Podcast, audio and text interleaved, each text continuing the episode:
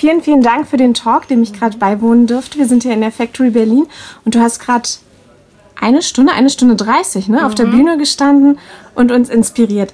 Magst du den Menschen mal sagen, wie du heißt, wer du bist und was du tust? Genau, also mein Name ist Franziska. Ähm, ich arbeite als Transformational Coach auf sowohl auf mentaler als auch auf ähm, körperlicher Ebene äh, eine gesündere Lebensweise zu entwickeln. Nun war ja dein Fokus heute, wenn ich es richtig verstanden habe, in der Musikindustrie? Genau, ich habe zehn Jahre lang mit äh, einem bekannten, bekannten DJ, Richie Horton, zusammengearbeitet, habe äh, da von Tourmanagement äh, angefangen als seine Assistentin und ähm, da geholfen, das Label in Berlin zu etablieren. Und äh, am Schluss habe ich seine Bookings dann gemacht weltweit ähm, unter der Leitung von David Levy, der ist so das größte Tier im Booking, was, was äh, in Europa gibt. Und äh, habe mit denen zusammengearbeitet. Und das war für mich selber sehr challenging äh, teilweise. Und ähm, dann bin ich eben nach, also nach zehn Jahren im Prinzip ausgestiegen aus der Industrie komplett und habe praktisch äh, so den 180-Grad-Turn gemacht, so ein bisschen. Ne? Habe alles verkauft, habe ähm, mein äh, ganzes Hab und Gut aufgegeben und bin nach Asien gegangen, um äh, Yogalehrer zu werden, äh, studiere jetzt vegane Ernährungsberatung und benutze eben die Sachen, die ich gelernt habe in der Vergangenheit, um jetzt anderen Leuten zu helfen, die in einer ähnlichen Situation sind in der kreativen Industrie. Du hast ja auch ähm, für die Menschen, die jetzt nicht dabei sein konnten, du hast eben auch über Ernährung gesprochen, wie die das die Psyche beeinflusst, aber auch der Körper und der Körper und wieder die Psyche und so weiter. Ja. Und es gibt eben ganz viel, was man dann als Routine tun kann oder sollte. Und ich habe mir jetzt so einen klassischen Rockstar vorgestellt, ja, mit seinem Lifestyle und seinen Lifestyle-Choices. Ich kann mir wirklich schwer vorstellen, wie das aussehen soll, dass du äh, diesem Menschen, diesem fiktiven Rockstar, plötzlich mit so Ideen kommst, mit Morning Routine und äh, nachdem er eine heavy, heavy Wochenende hat mit Drogen und versumpft, ja. soll er jetzt hier äh, Staudensellerie sich pressen und meditieren. ist es tatsächlich möglich, also wie überzeugst du sie davon und wie ist es möglich, das ist so hauptsächlich auch die Frage auf Natur, ja, ah. wirklich morgens das durchzuziehen. Ich kann es mir nicht vorstellen. Also wenn die Leute zu mir kommen, kommen sie ja meistens mit einem Leidensdruck. Ne? Also das heißt, die haben schon Sachen probiert, die sind nicht happy, wie es gerade läuft. Die, die, merken einfach, dass ihnen auch die Energie ausgeht, dass sie nicht mehr so weitermachen können, wie es die ganze Zeit ging, dass sie keine 20 mehr sind, sondern vielleicht mittlerweile 40 oder älter und dieser Rock'n'Roll-Lifestyle einfach irgendwann nicht mehr möglich ist. Da ist ein Leidensdruck da, die haben es wahrscheinlich auch schon selber ganz oft probiert und, äh, und kommen da einfach nicht weiter. Und ähm, wenn du einen Leidensdruck hast, ist es natürlich auch relativ einfach, da äh, mit äh, Routine und dranbleiben ähm, die Leute abzuholen. Und dann kommt eben dazu, du musst halt schon auch die Leute abholen. Also es reicht nicht, äh, einfach ein Schema F zu haben, das kann man sich auch aus dem Internet runterladen, ne? sondern als Coach geht es vor allem auch darum, ähm, zu schauen, okay, wo ist jemand gerade, wo will er hin und wie schafft er das in seinem Rahmen. Ich erwarte jetzt von keinem, dass er selber Veganer wird. Trotzdem rate ich Ihnen natürlich, weniger Fleisch zu essen. Ne? Und dann arbeitet man sich so langsam vor und dann eben, okay, wie hast du dich jetzt gefühlt, nachdem du eine Woche vielleicht mal ein bisschen anders gelebt hast? Und sobald jemand merkt, das ist ja auch dieses, sobald man die Erfahrung macht, dass einem was gut tut, dann will man es ja automatisch auch wieder. Du reist aber nicht mit denen mit, ne? Äh, nee. Nee. Das ist dann so ein Skype-Call wahrscheinlich. Genau. Ich würde dir gerne ganz kurz was erzählen und dann eine Frage anschließen. Ich muss aber ein Stück weit ausholen. Ich ähm, war am Sonntag zum ersten Mal auch live on stage mit dem Podcast. Ähm, Im Gloria Theater vor 400 Menschen. Das war mein erster Bühnenauftritt. Cool. Und ähm, Interviews mache ich aber seit zwei Jahren. Und die letzte Woche vor dem Auftritt ging es schon los. Äh, die Nerven liegen blank. Also mhm. wirklich, dass ich, du hast ja auch interessant beschrieben, wie das Gehirn funktioniert. Dieser Spruch, die Nerven liegen blank, mhm. der ist ja wirklich physisch auch wahr. Ne? Was, ganz kurz mal, was passiert denn bei Stress? An sich hat ja Adrenalin und Stress, eine, äh, wie ich ja auch gesagt habe, eine äh, korrosive, ist von korrosiver Natur, also ist von zersetzender Natur. Genau, und im Zuge also dieser Aufregung, die wurde dann an den zwei Tagen vor der Show immer schlimmer, mhm. sodass ähm, ich wirklich die Angst hatte, dass ich plötzlich da sitze und keine Fragen mehr habe. Also dieses totale Blackout. Mhm. Ne?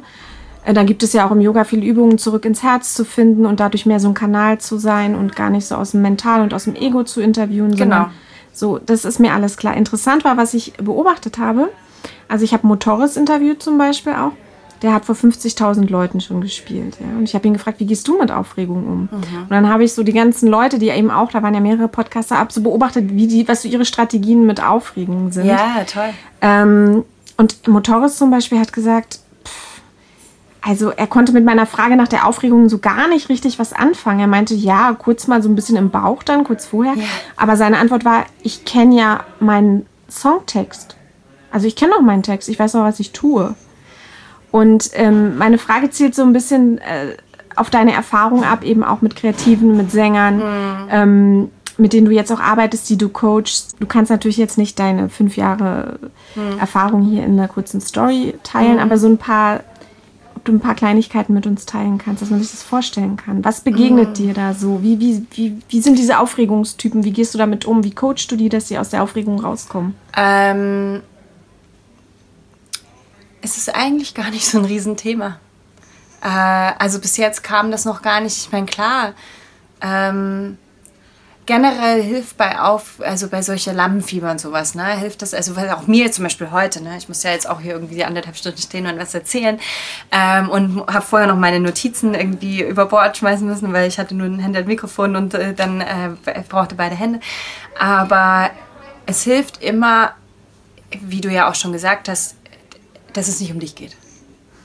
Du bist hier, um zu dienen irgendwo, ne? um, zu, um, um, andere Leute zu bereichern, ähm, um Wissen weiterzugeben, in meinem Fall, oder in einem Künstler ne, zu entertainen.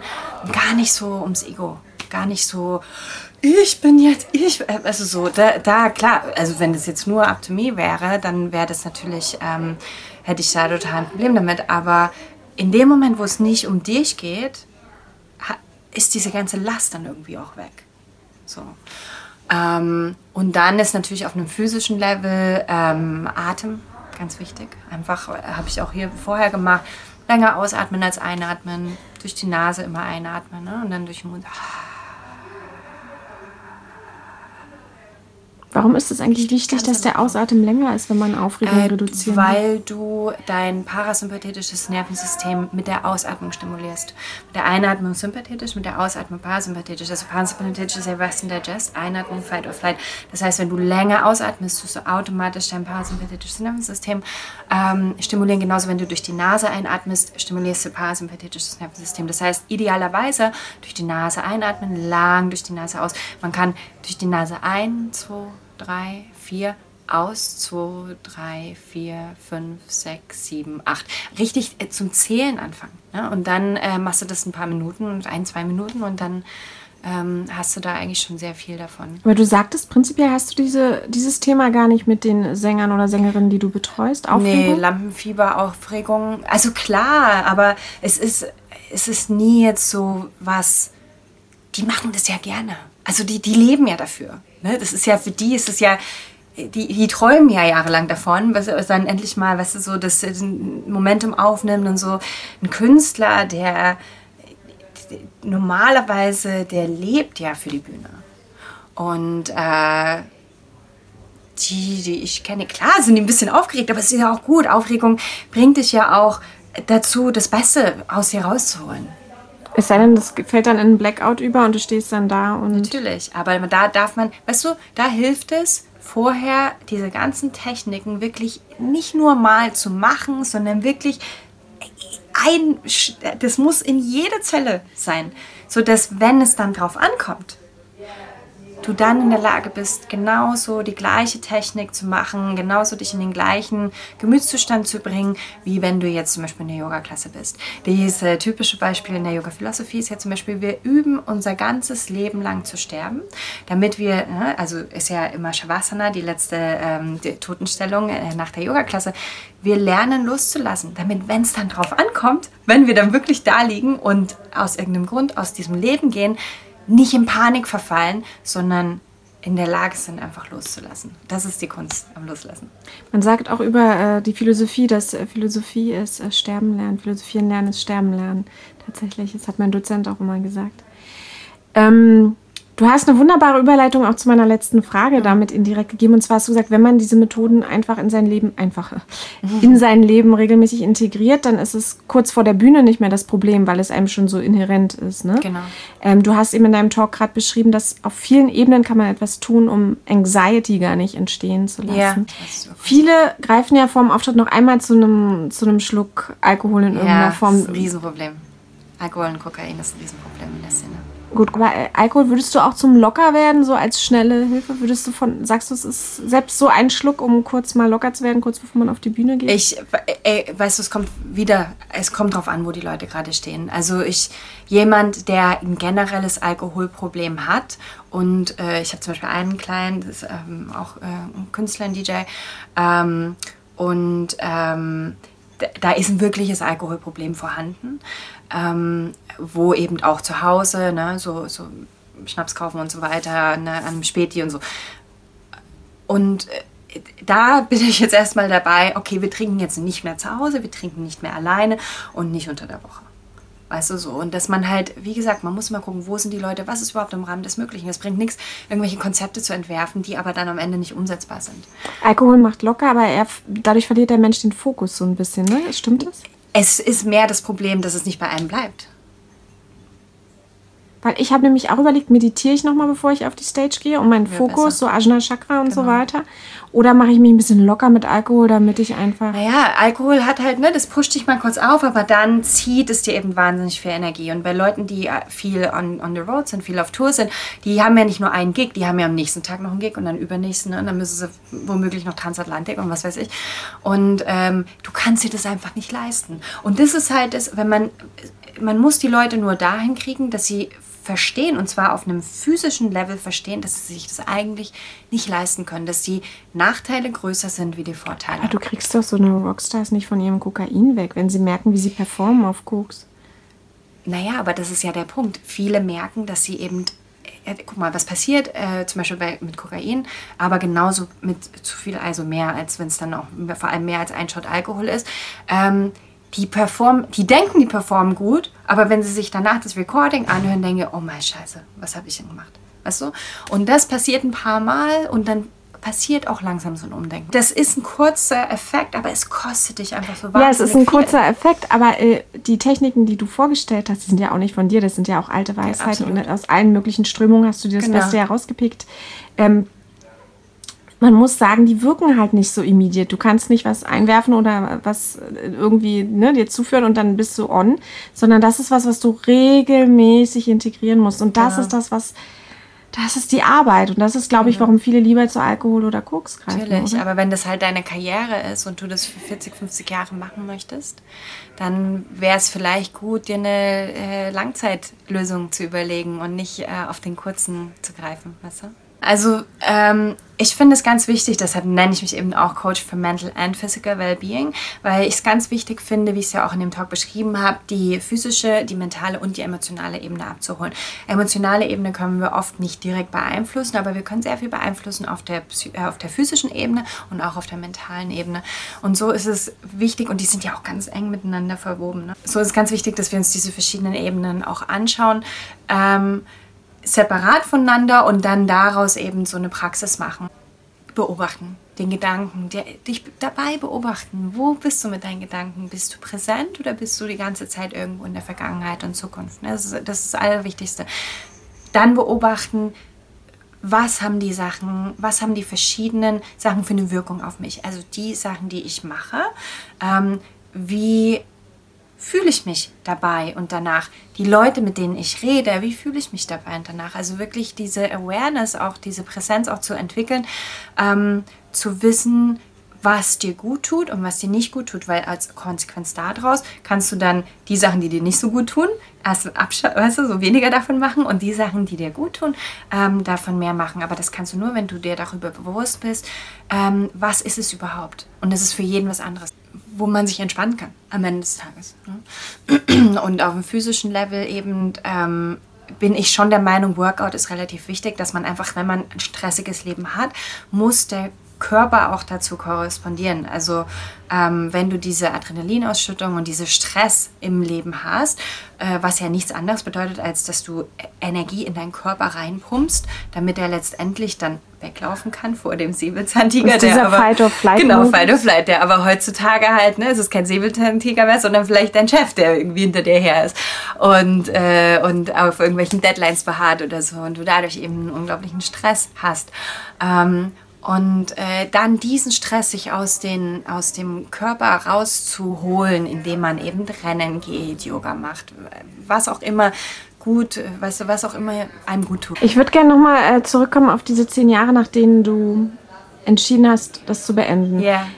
War das so eine Art Burnout, dass du dir selbst diagnostiziert hast? Oder war das eine totale physische Erschöpfung oder beides oder weder noch? Also ich hatte ähm, in dieser, äh, praktisch in diesen zehn Jahren, ziemlich genau in der Mitte, nach äh, vier, also fast äh, nach vier Jahren, in 2011, hatte ich einen extrem äh, äh, hatte ich einen Burnout, der mich extrem mitgenommen hat, ähm, wo ich ähm, Panikattacken, ähm, ganz krasse, ja, so richtig Angstschübe, depressive, also ich will jetzt nicht sagen, Depression ist ja eine, eine klinische äh, Diagnose, aber ähm, krasse Depressionsschübe hatte, ähm, eigentlich nicht mal aus dem Bett rausgekommen bin, immer mich so gefühlt hat, wie wenn ich irgendwie unten an einem trockenen Brunnen stehe und da oben das Licht sehe und versuche die Wände hoch zu kraxeln und da einfach nicht mehr oben ankomme. Ich wusste, dass es da ist, aber ich, hab, ich hatte einfach nicht die Kraft. Ich habe mich so innerlich so leer und ausgebrannt gefühlt. Ähm, dass ich einfach zu nichts mehr Lebensenergie hatte. Und äh, da muss ich ziemlich doll dran arbeiten, um dann eben langsam wieder ähm, auch ins Arbeitsleben zurückgehen zu können. Also da habe ich schon ein halbes Jahr, ähm, gutes halbes Jahr ähm, mich mit beschäftigt. Ähm, und seitdem bin ich auch wesentlich sensibler geworden. Also das ist natürlich auch so eine Reise, ne? wenn man einmal so einen Burnout hatte oder, oder auch generell mit Problemen zu kämpfen hat in der Richtung ähm, Depressionen, Panikattacken.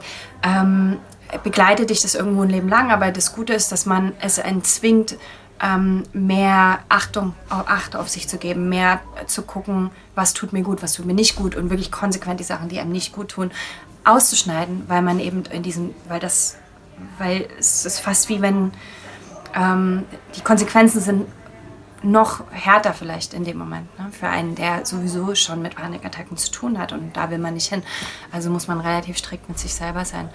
Ähm, und ich habe dann eine Zeit gebraucht. Ich habe verschiedene Sachen gemacht, Akupunktur, ähm, viel Yoga, ähm, angefangen zu meditieren und mich eben immer mehr auch mit diesen Eastern, also östlichen äh, Philosophien zu mhm. beschäftigen, ähm, was man ja auch in meinem Talk jetzt viel gehört hat. Ähm, und das hat mir sehr geholfen. Also es ist ganz interessant, dass eben die, diese östlichen Philosophien schon äh, vor Jahrtausenden ähm, praktisch so Bedienungsanleitungen für das Mind geschrieben haben. Also wo wir im Westen uns sehr mit in der Medizin ne, sehr mit dem Äußerlichen befassen und äh, mit äh, Sezieren und äh, aber immer das Physische auseinandernehmen, ist ja in der östlichen Philosophie nehmen die praktisch die Gedanken auseinander. Ne? Die gucken, okay, wenn ich das denke, was passiert dann? Wie kommt es, dass ich jetzt so denke? Und also da, da gibt es eine ganze, gibt's, so wie wir Buchbände über, über Medizin äh, geschrieben haben, wie der menschliche Körper aufgebaut ist, haben die eben Buchbände darüber geschrieben, wie das Mind, wie der Geist aufgebaut ist und was da oben passiert. Und ich denke, wahrscheinlich liegt die Wahrheit irgendwo dazwischen. Ne? Also für uns die große Chance, das auch eben mit reinzuholen jetzt.